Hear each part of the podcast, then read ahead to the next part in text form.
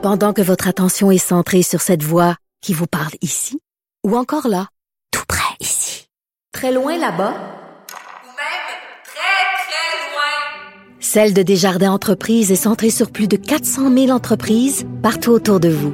Depuis plus de 120 ans, nos équipes dédiées accompagnent les entrepreneurs d'ici à chaque étape pour qu'ils puissent rester centrés sur ce qui compte, la croissance de leur entreprise. Cube Radio. Cube Radio. En direct à LCN.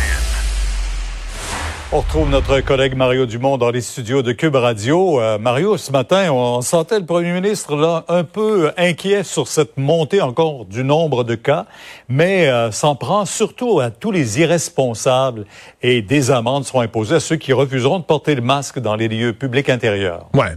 En même temps, c'est pas là, un geste, on va dire, euh, de, fermeture ou de, on est loin là, des grandes mesures. Il fut une époque où à chaque jour le gouvernement, un jour fermait les écoles, le lendemain les commerces. On est loin du confinement. Euh, la mesure existe déjà, le port Mais du la masque. mesure peut être importante quand même, Mario, Oui. parce que ce matin à votre émission, la vice-première ministre a donné une idée là, et, et je pense qu'on devrait écouter cet extrait-là euh, du montant des amendes qui pourraient être imposées. Ce qui est regardé pour le moment, ce serait euh, possiblement à partir de 400 dollars, entre 400 et 6 000 dollars, mais je vous le dis toute réserve puisque ça devra faire l'objet de discussions au Conseil des ministres. Ouais. Ça ressemble un peu à ce qui était imposé aux commerçants déjà? Oui, exactement. Parce que jusqu'à maintenant, la règle, elle existe. Le port du masque, il est obligatoire. C'est juste que seuls les propriétaires d'établissements, que ce soit un commerce, que ce soit un bar, que ce soit un restaurant, seul le propriétaire était responsable de l'application. Puis Pour beaucoup de commerçants, c'était pas gérable. Puis souvent, mettons, un, restaurant là, à l'entrée, des fois c'est un emploi étudiant, quelqu'un qui fait l'accueil, demande aux gens, bon, faudrait laver vos mains ou euh, mettre le, le purel, puis euh, porter le masque. Et là, euh, quelqu'un arrivait, là, des gens qui arrivaient choqués noirs, là, puis moi je veux pas. De quelle façon ces gens-là pouvaient vraiment se chicaner avec les gens? Des gens, dans certains cas, on raconte qu'ils étaient prêts à se battre. Qu'est-ce que tu fais avec ça? Donc là, maintenant, on est clair, c'est pas seulement le devoir de l'établissement. Oui, l'établissement doit faire appliquer la règle, ça veut dire avertir les gens, mettre des affiches ou informer les gens, il faut porter le masque, mais la responsabilité, incluant la possibilité d'avoir une amende si vous respectez pas la loi, euh, la responsabilité incombe aussi aux, aux citoyens et je pense que c'est ça, je pense que c'est correct. Ouais.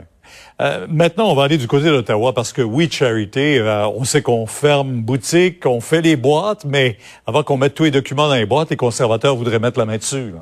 Ouais, mais c'est une décision qui a pris un peu tout le monde par surprise hier. On nous disait il y a quelques mois, on nous disait We Charity est le seul organisme au Canada tellement fort, tellement bien organisé, tellement solide. Il est le seul organisme à pouvoir distribuer, le, le- ou gérer ce programme de bénévolat, puis distribuer les aides, etc. Et là, quelques mois après, l'organisme dit nous, là, tout s'est écroulé, puis on ferme. Ferme boutique. Et les conservateurs, effectivement, qui disent, ben là, avant de fermer boutique, euh, il faut avoir les documents, il y a une enquête, mais c'est bien une demande des conservateurs parce que comme la Chambre ne siège plus, donc c'est plus le comité, là, hein, c'est plus vraiment un ordre du comité euh, spécial de la Chambre des communes sur l'éthique. C'est simplement un vœu du Parti conservateur qui dit vous aviez promis des documents, vous devez nous les livrer, mais euh, bon, qu'est-ce qui va arriver? Est-ce que la, fermeture de l'organisme, certains semblent craindre que la fermeture de l'organisme soit euh, un prétexte, disons, là, pour euh, faire preuve de moins de transparence ou remettre de façon incomplète ou pas du tout les documents. Je pense pas que ça doit ou que ça puisse arriver. Euh, Mario, je veux revenir euh, parce que sur la COVID-19, euh, cette décision confirmée cet après-midi, là, fini les karaokés. On n'a pas fixé la date, le moment encore. Et il devrait y avoir également un registre obligatoire dans les bars. Euh, ce sont des mesures, ça quand même. On sait d'où viennent, pas des éclosions, mais d'où viennent certaines des sources de contamination, en tout cas. Ouais. Le registre, c'est correct, parce que si on veut être capable de retrouver les gens, s'il y a eu une éclosion ou de la circulation de la maladie un soir, on veut être capable de retrouver les gens, c'est correct. Je veux dire que sur les karaokés, je vais peut-être surprendre des gens. Moi, je suis plus ou moins d'accord. Je comprends qu'on dise le karaoké n'est pas une activité essentielle. Bon. Puis, euh, euh, dire, on va fermer les karaokés avant de fermer les écoles, je comprends bien ça. Maintenant, moi, ce que je vois, là, c'est qu'il y a beaucoup de karaokés. Alors, ce sont des propriétaires de bars. Des bars, généralement, les On dit karaokés... qu'il y en a 400, 500 Ouais. à Montréal. C'est des bars bien tenus. C'est des bars bien tenus. C'est pas des troupes, c'est pas des, des c'est pas des, des places à problème. Ce sont des bars bien tenus avec des gens de tous les âges. Euh, Mhm. Plusieurs l'ont pris plein de mesures, ont dépensé de l'argent, ont mis euh, des plexiglas, même la- le recouvrement du micro, là, on s'est assuré que chaque client qui chante va, l'acheter, va payer 2-3 piastres, va acheter son recouvrement pour son micro. Donc, on a mis en place toute une série de mesures. On n'a eu aucun cas, on n'a eu aucune éclosion. Et là, dans le fond, pour un bar qui a fait ça en bouffon, pour un bar qui a mal agi, on fait payer tous les autres. Là. Puis je comprends que dans l'opinion publique, on va dire ah ben là les karaokés c'est vraiment pas essentiel puis tout ça. Mais en même temps, euh, c'est c'est toujours le problème de faire payer euh, des, des honnêtes euh, des, des honnêtes tenanciers de, de commerce euh, qui ont qui ont perdu de l'argent, qui ont fermé, qui ont pas fait beaucoup d'argent ces derniers temps, qui ont investi des sommes pour se rendre réglementaires parce qu'ils ont dit voici les lois, on veut les respecter. Puis là ben ils payent pour Il y en l'autre. a qui disent c'est le coup de grâce, là. Ah oui, eux autres vont payer pour l'autre qui a pas respecté rien. C'est plate, là. Ouais. Non, c'est difficile. Merci. Au Merci, revoir. Mario. On vous écoute demain à 10h sur LCA.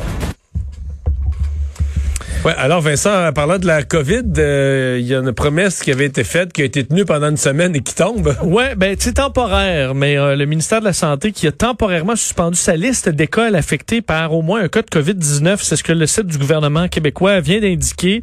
Donc c'est écrit le système le système de cueillette de données dans les établissements scolaires en implantation depuis peu fait l'objet d'un ajustement. Mais Euh, parce qu'il y a eu des écoles qui sont apparues sur la liste du gouvernement puis qui n'avaient pas de COVID. effectivement et qui ont publié fait des publications sur les réseaux sociaux en disant Là, ben, ça fait con- paniquer tout le monde. Oui, et ça a alimenté aussi des euh, bon de- de- des histoires de conspiration en disant ok ben c'est des faussetés que le gouvernement nous donne alors qu'il faut dire quand même il y avait 50 établissements où le site disait qu'on est toujours en cours de vérification. Alors ils sont probablement dans cette liste là mais je pense que par prudence euh, le temps qu'on s'assure de bien faire les choses, on décide de prendre un peu de recul. En rappelant qu'il y a un père de famille qui a monté un site puis ça a l'air à marcher, là. Effecti- Effectivement. On reviendra plus fort Mario dans les prochains jours. Oui, le gouvernement nous reviendra plus efficace et plus fort. Merci Vincent. Merci à vous à la maison d'avoir été là. On se retrouve plus fort demain pour l'émission du vendredi.